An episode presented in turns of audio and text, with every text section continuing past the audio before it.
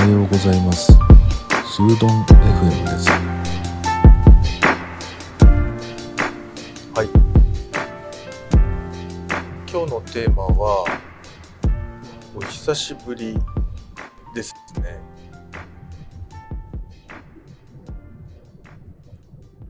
まあ、何のことかと言いますと、まあ、ちょっとねコロナが始まってからその前の時代とそれからの時代っていうのはなかなか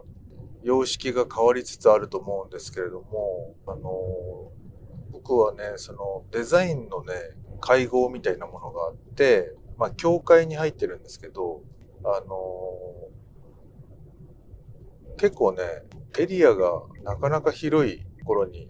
いるんですよね。でその地方なんでねそのエリアのでっかい県にいるんですけれどもあの定期的にね1ヶ月に1回ぐらいはねその霊会っていうものがあって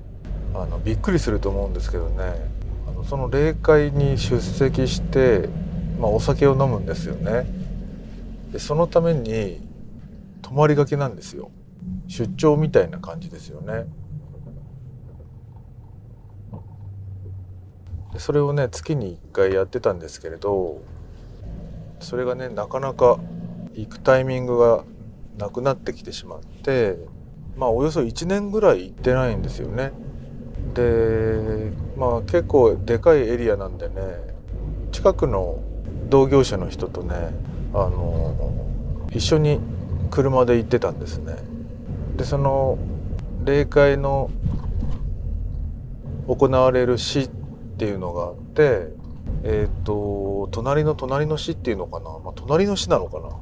地図を見ないとちょっと僕もよく分かってないところがあるんですけど、まあ、2つぐらい市をまたぐので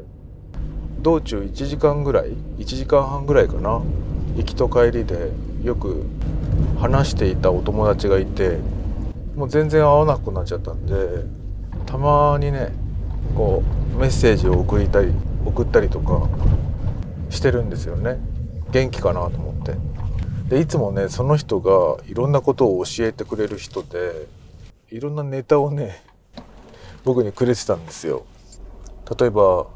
まあ同業者ですからね同じようなソフトを使っていたりとかするんですけれどもこういうソフトがあるよとかすごく機能的なソフトの使い方があるよとか便利なグッズがあるよとかその時その時でまあ一月に1回ぐらいなんだけど会うとねいろんなネタをね仕入れてきてくれるっていうか 教えてくれるんですよね。まあお友達でもありあの先輩でもあるんでいろんなことをね教わってたんですけどまあそういう機会がね1ヶ月に1回でもあるとあの面白かったんだなと思って今はその機会がねあの車の中って話すにも結構ちょうどいいんですよねでもそれがなくなっちゃったんで今はメッセージとかであのちょっかいを出すようにですね質問をしたりねしていますね。